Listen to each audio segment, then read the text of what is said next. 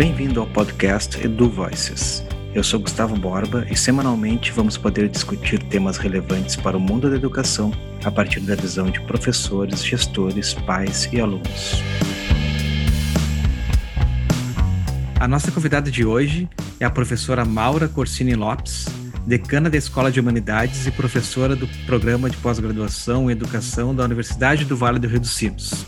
Ela é doutora e mestre em Educação pela Universidade Federal do Rio Grande do Sul, graduada em Educação Especial pela Universidade Federal de Santa Maria e, dentre várias outras coisas, coordena o Grupo de Estudo e Pesquisa e Inclusão, GEP Unicinos CNPq.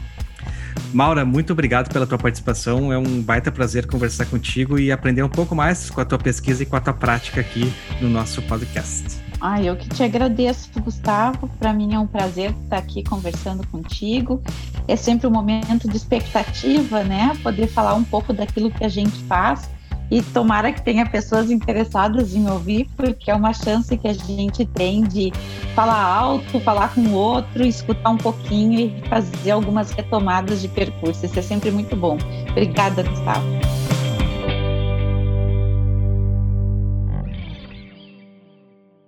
Maura, eu queria começar a partir desse ponto que tu trouxeste agora mesmo, né? Que tu tem trabalhado muito essa perspectiva do valor do humano, de toda a questão da humanidade, especialmente em momentos como esse, né? E eu lembro que lá no início ainda da, da do período de pandemia, eu lembro de ter visto um vídeo teu aonde tu falava sobre esse tempo de crise, né? E como a gente deveria nesse momento parar, olhar para o futuro da o futuro que queremos para a humanidade, né?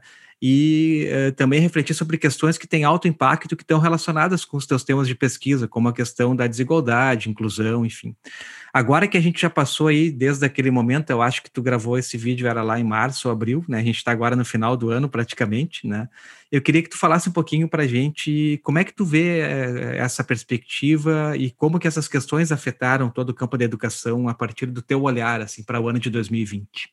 Gustavo, essa pergunta ela é muito boa, né? Até porque, como tu disseste, eu falava um pouquinho disso lá em março, quando a gente entra na pandemia, né? Era ali final do mês, quando eu fui desafiada a fazer pequenos vídeos e eu estava também, assim como todos os professores no Brasil, assumindo a, a conexão digital para poder me comunicar com os meus alunos, comunicar com as pessoas. Então, era um conjunto de coisas que a gente não sabia quanto tempo ia durar, né?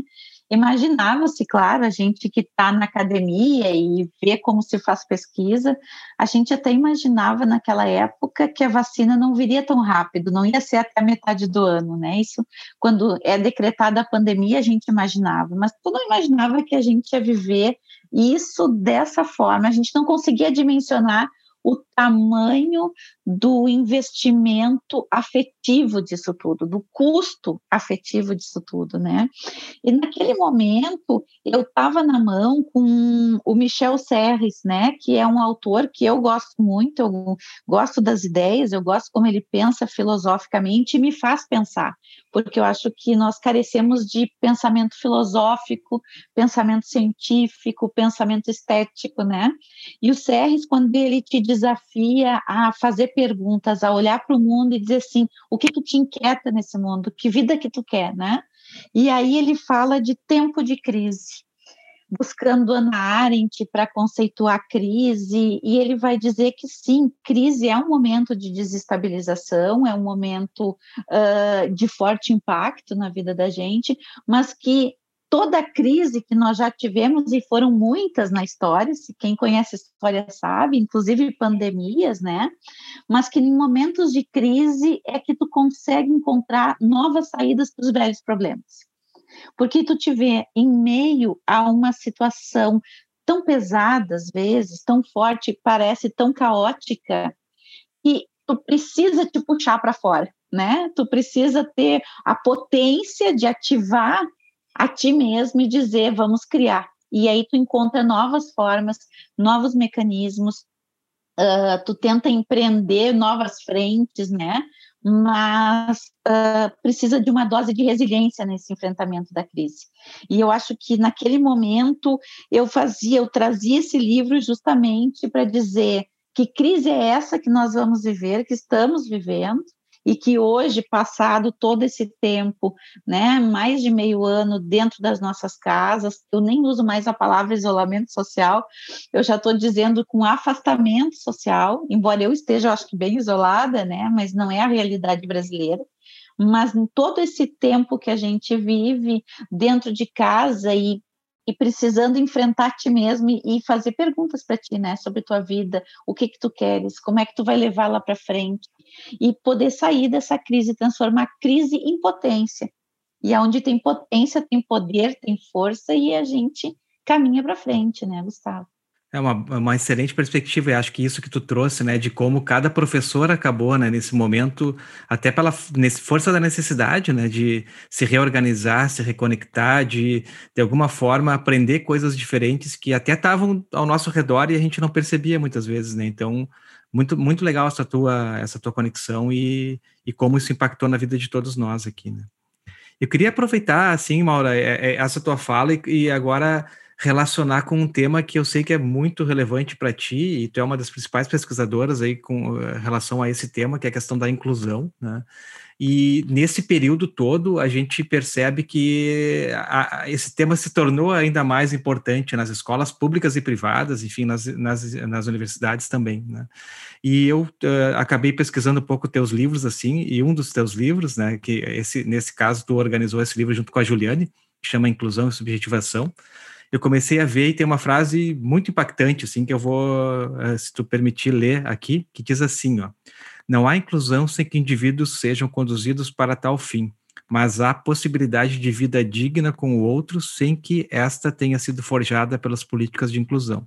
Porém, não há nenhuma das duas possibilidades se os indivíduos de uma população não forem educados para cuidar uns dos outros. Portanto, na modernidade, a educação é uma variável inegociável quando se trata de vida civilizada. Achei fantástico essa frase e diz muito do momento que a gente também está vivendo agora, né? Então, se tu puder falar um pouco para a gente sobre essa perspectiva da inclusão nesse contexto da educação, né? Que é, é ainda ainda se tornou, eu acho, mais importante agora. Não sei se tu concorda, enfim, mas como é que tu percebe isso? E Gustavo, essa nossa conversa de hoje, né? Não podia ter saído em melhor época, porque no dia 30 de setembro, foi aprovado um decreto no Brasil de políticas de inclusão, da Política Nacional de Educação Especial. E nessa, decreto 10502. E nesse decreto fica uh, muito claro um retrocesso da inclusão no Brasil né? Porque ele volta atrás em decisões que já tinham sido acordadas, que eram um avanço no sentido de uma educação para todos, uma educação por qualidade e acessível a todos, né? Então muitas coisas ali voltam naquela eh, ideia ainda pautada por uma normalidade hegemônica, né? E não numa diferença onde tu vai lidar com normalidades diferenciais, com diferentes tipos de pessoas, e esse, e esse é o bonito da, da, da vida com o outro, né? É justamente isso. Então, acho que essa tua pergunta me ajuda mais ainda, porque em relação a esse decreto, a comunidade toda discutindo nesse momento, se posicionando e se perguntando o que, que é inclusão, né? E para mim, quando eu escrevi esse livro, que é resultado de pesquisas em escolas, porque eu acho que para mim esse pé na escola é muito importante para quem é da educação, né? Seja na escola ou até na universidade, quando eu falo escola, no espaço onde se educa, né? Então, pode ser até num espaço social, não importa, mas onde a educação seja um objeto de trabalho, né? De, de formação. Então, quando eu escrevi esse livro aqui junto, organizei junto com a Juliane, o grupo de pesquisa estava finalizando uma investigação nas escolas, nas escolas brasileiras, porque foi uma pesquisa financiada pelo CNPq e nós andamos em todas as regiões do Brasil, levantando, conversando com professores para ver narrativas deles sobre a escola, porque a gente tinha uma hipótese, né? A política de inclusão ela vem pela primeira vez na lei em 2002, então ela é uh, muito recente, né, em termos históricos. E ela vem muito embalada naquele momento histórico por políticas do Fernando Henrique Cardoso, que era um sociólogo e que olhava para o país como um país mestiço, como um país colorido. E ele transforma aquilo num quase que num, num desdobramento turístico naqueles momentos. Só que o que, que acontece? A educação especial também vem ancorada no final dos anos 90 com a ideia de educação para todos, de política de inclusão, e pega a onda do Fernando Henrique Cardoso e sobe então a inclusão para as políticas de educação e para a escola, né? Naquele momento, com muitas muitas discussões, enfim, sobre o que, que seria inclusão ou não, tentava se diferenciar integração de inclusão, mas hoje, olhando para esse tempo, como é que a gente conceitua inclusão, né? Num país de tremendas desigualdades como o nosso, a política de inclusão, ela é uma estratégia biopolítica, ela é uma estratégia que visa a mudança de condições de vida da população. Então, após sair um censo, tu vai mapear as condições da vida dessa população, quem está ou não está na escola, por quê, vê o que, que acontece, detecta problemas e constrói políticas. Então, a inclusão ela vem nessa onda de uma política de reversão da situação. Então, como política, ela deveria ser datada, porque qual é o sonho de futuro, né? É investir nessa política para que um dia a gente tenha uma sociedade mais igualitária, mais justa, mais democrática, ou fortemente democrática e não com essa democracia frágil que a gente tem hoje, né? Então, o que que acontece? A política de inclusão ela teria que chegar e chegar um dia ela teria que sair porque a gente fez as conquistas. Por isso que eu digo, nesse pedacinho aqui que tu leste, né, quando eu digo ali que é possível uh, vida digna sem que eu seja levada pela inclusão, sem que eu, sem que eu precise da inclusão permanentemente comigo, porque uma vez atingido ideais democráticos, perde a razão da inclusão porque ela já existiria por princípio. A vida com o outro e a democracia é o princípio primeiro ou a finalidade da política de inclusão.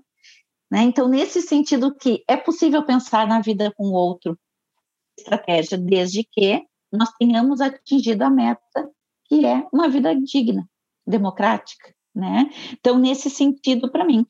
E a educação especial, ela é, claro, né, eu, é minha área de formação, eu, a, especificamente mais ainda a educação de surdos, que é da minha área bem específica, né, de trabalho, mas ali a gente vê na questão da educação de surdos outras variáveis que a gente pode estender para o mundo de hoje, né, Gustavo? Porque a educação de surdos tem um grande problema para falar de inclusão. Os surdos precisam encontrar outros surdos para ter uma língua comum, para ter uma cultura, uma comunidade.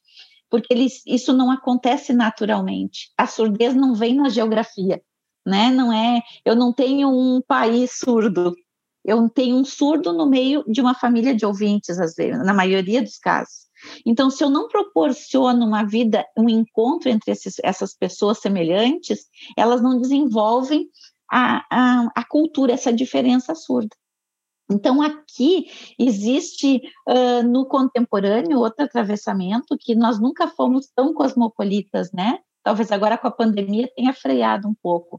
Mas hoje nós falamos de bilinguismo, multilinguismo, trilinguismo, parece que isso está invadindo o vocabulário, né? Cada vez mais mais presente, porque as pessoas estão circulando mais, e aquilo que era uma, uma demanda surda, agora é uma demanda global, de cidadania global. Então é muito legal esses ah, processos, perfeito. né?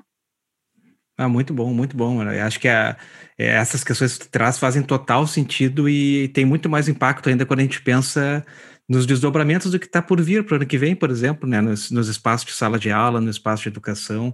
Tu consegue dar um, um prognóstico futuro, assim, de como é que a gente vai trabalhar com esse tema dentro das nossas escolas em 2021? O que, que tu acha que vai acontecer aí pela frente? Eu sou uma esperançosa, tá, Gustavo? Eu olho para a vida com otimismo, porque eu acho que Isso a é história é ela tem que nos ajudar. É, acho que a história nos ajuda a não repetir as coisas, mas não dá para viver olhando para trás, né? A gente tem que encontrar qual é a direção que tu olha.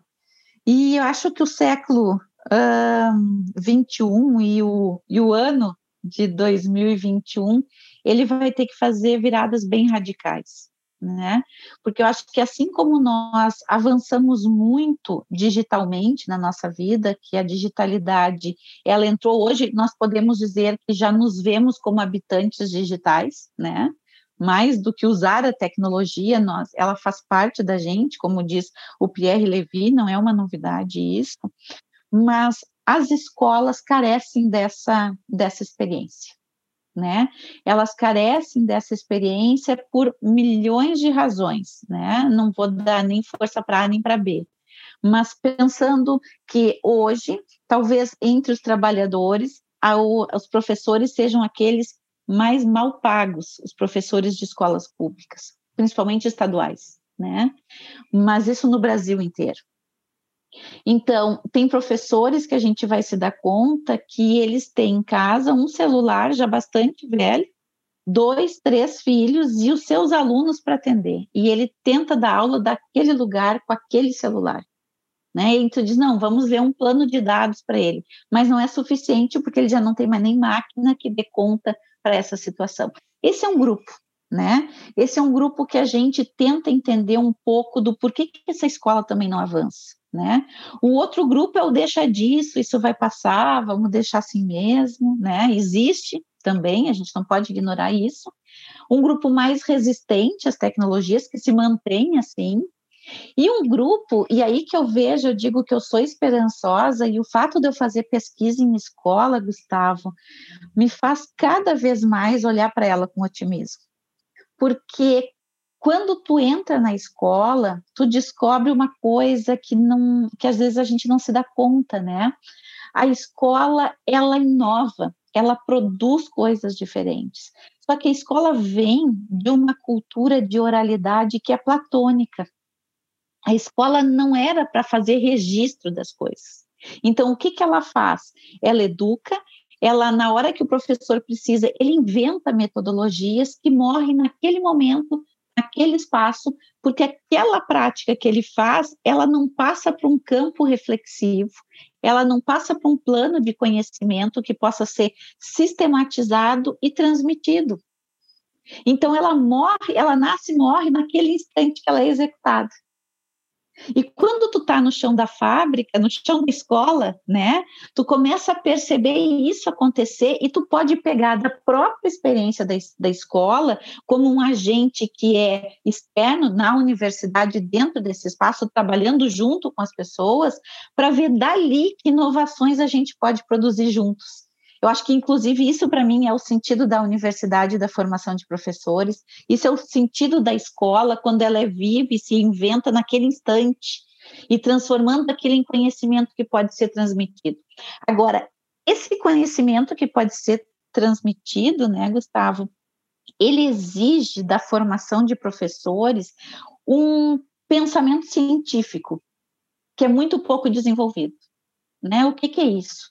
Um pensamento científico é aquele que tu olha para o mundo com uma curiosidade dirigida, uma, uma curiosidade orientada, né?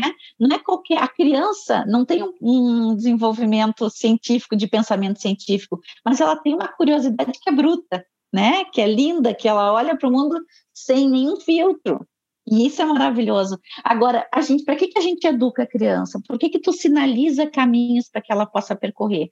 Para que ela possa aprender a lidar com essa potência de pensamento que ela tem, com a criatividade, de uma forma a intervir no mundo de uma forma orientada. Então, eu acho que isso no currículo da formação de professores pode melhorar. E a gente vê isso lá na escola, quando os professores não entendem, quando tu diz para eles, cara, tu fizeste uma super inovação aqui. Vamos lá, vamos sistematizar. E ele fica te olhando porque ele nunca pensou nisso, desta forma. Né? Então, eu acho que aqui a gente conjuga o saber da escola, que tem muita potência, um novo tipo de formação para esse tempo que não cabe mais aquela que a gente fazia fechado na tua sala, né, contigo falando e teu aluno anotando, Quer dizer, é na ação que tu precisa formar esses novos professores. E ali ensinando a tirar do mundo vivido a, a, reflexão que tu precisa, essa, essa reflexão que é acompanhada de um pensamento estético, né, de um pensamento ético, mas também científico. Não, bah, essa, acho que essa é um, um, baita ponto que tu traz, eu concordo plenamente, e especialmente essa lógica da construção da reflexão na ação também, né? Que acho que aí dialoga com vários dos autores que a gente reconhece mutuamente, assim, como importantes, né, na área. E, mas eu acho fantástico isso que tu trouxe, uma hora de. Até porque muitas vezes o professor ele não, não uh, pode não perceber que aquela ação que ele trouxe ali pode repercutir para outros professores, eventualmente até outros contextos né, adaptado, enfim. Então, esse trabalho, especialmente esse tipo de trabalho que tu tens nas escolas, eu acho que ele é fundamental, fantástico. E é um trabalho de formiguinha, né, Gustavo? Porque tu vai todo dia um pouquinho, mas se avança. É isso aí, perfeito. Deixa eu te perguntar uma outra coisa, tá muito bom a nossa conversa, né? Mas a gente tá, tem que fazer duas perguntas ainda, a gente está mais próximo do final. Tá? A primeira questão que eu queria te fazer é que eu sei que, além de, de uma super estudiosa e ter tanta pesquisa sendo realizada e trabalha em grupo de pesquisa, tu também uh, utiliza uma boa parte do teu tempo para leituras que acabam criando um repertório cultural, né? E acabam ajudando a gente também dos momentos que, gente, especialmente nesse momento que a gente está hoje. Então, eu queria ver se tu pode compartilhar com, no, com os nossos ouvintes aqui alguma dica de leitura ou eventualmente até alguma série que tu está assistindo, alguma coisa que tu queira trazer assim para para as pessoas que possam depois consultar. Daí a gente coloca a dica depois lá dentro do site do Instituto também. Não fica a dica. Isso aí. é isso aí. Gustavo, sim, tu sabes de que uma das coisas que talvez eu tô com mais saudade nesse momento é do cinema, né? Ah, é verdade. Porque como é que eu eu oriento a minha vida há muito tempo da seguinte forma: domingo de noite é cinema, a não ser que não tenha realmente nada que eu possa encontrar dentro de um cinema. E eu não faço isso há meses, então, assim, aquele vácuo do dorminho do domingo de noite que a, que a televisão não substitui, mas ajuda né? É, eu concordo. Então, isso é uma coisa que eu tô, assim, com uma super saudade. Mas um dos filmes, uh, Gustavo, que tu me faz lembrar agora, nesse instante, porque é aquela coisa, tem sempre várias dicas, na hora que te perguntam, tu fale os nomes, né? Mas um dos filmes que eu assisti há pouco tempo, é, é sempre assim, um dos dias que, um dos filmes que eu assisti há poucos dias atrás e que mexeu muito comigo, foi o Dilema das Redes, Tu já assististe? Uhum. Sim, muito bom. Né? Mexeu né? muito comigo, porque ele é de um impacto que, que amedronta a gente, né? Mas amedronta em que sentido? Assim, ao mesmo tempo que ele coloca uma vida, o que, que é uma vida conectada, né?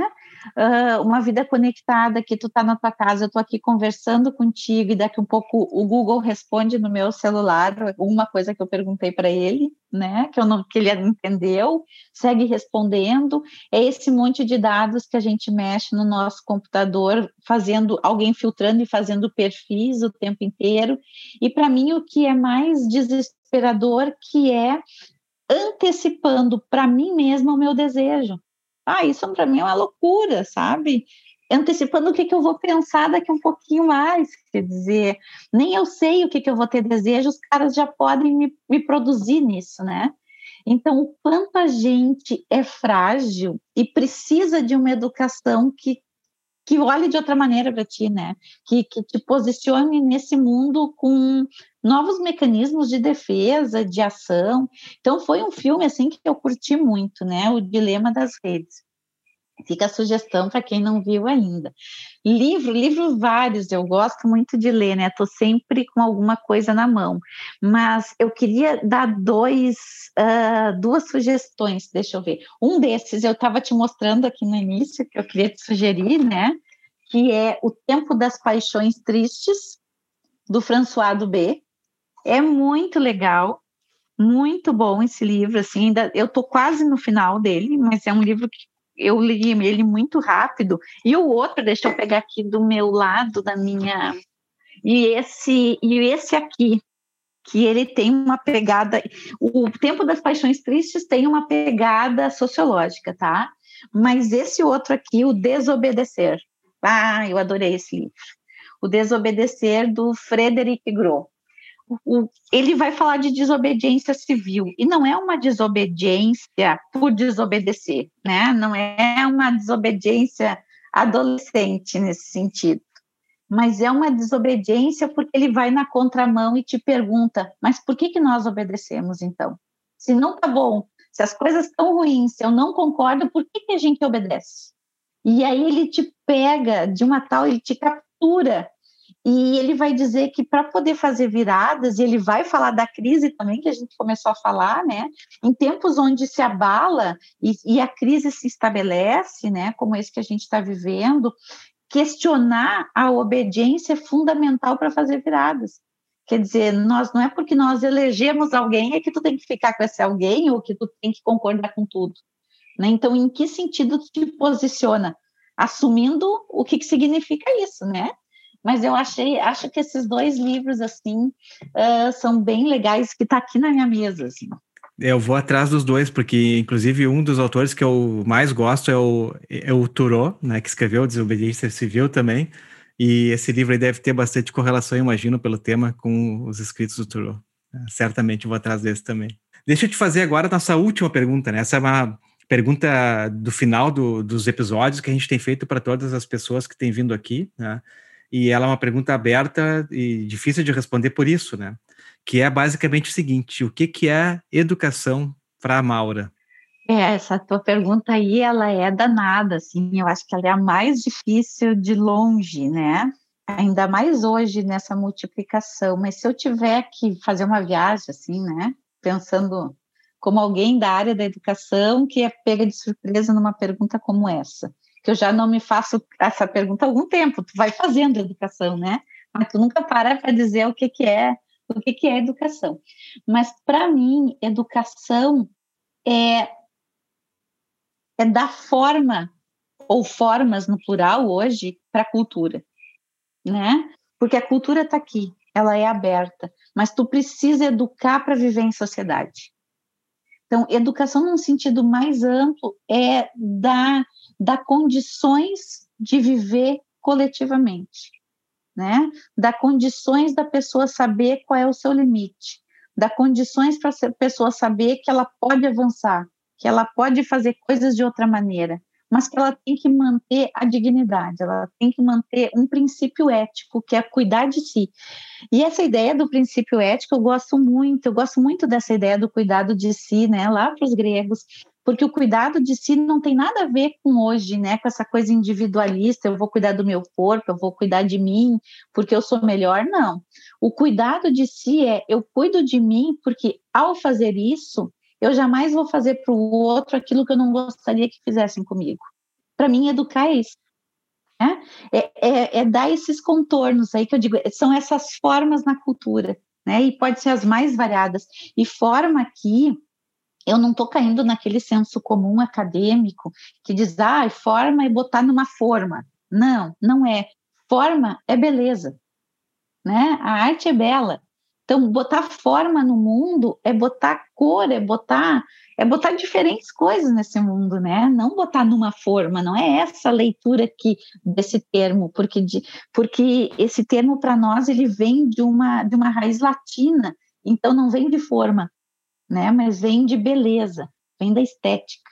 Então a educação para mim é isso, assim. E a escola tem que pegar mais disso e menos do conteúdo, ou pelo menos o conteúdo a serviço disso, né? Esse é o ideal, perfeito. É. Muito bom, Maura. Bah, te agradeço muito, aprendi bastante contigo hoje e fico muito contente de poder compartilhar esse momento contigo. Acho que uma das coisas boas aí que a gente acaba tendo oportunidade durante esse, essa loucura de ano, né, poder conversar com pessoas amigas, queridas e que transformam a gente sempre que a gente dialoga. E isso eu senti contigo hoje. Então, muito obrigado, Mauro, pelo, por esse momento e seguimos juntos aí. Eu que te agradeço, Gustavo. Pena que foi muito rápido até, porque a gente tem vontade de conversar mais, né? Tomar um chimarrão. Mas te agradeço muito por fazer essas perguntas, porque a gente sempre acaba parando para pensar coisas que tu já não estava pensando, porque a vida te atropela, né? E retomar isso sempre é muito bom. E dividir também, né? Porque mais ou menos eu sei por onde tu anda pensando e o que que tu acredita, assim, a gente compartilha de algumas coisas que sempre fica aquele gostinho de quero mais conversa. Com certeza. Obrigado, Maura. Valeu. Até a próxima. Te agradeço. Até, querido. O Edu Voices é uma produção do Instituto para Inovação e Educação da Unicinos. Este e outros episódios você encontra no Spotify, Apple Podcasts ou no seu agregador preferido. A produção sonora é de Gabriel Tassinari. Eu sou Gustavo Borba e nos vemos em breve.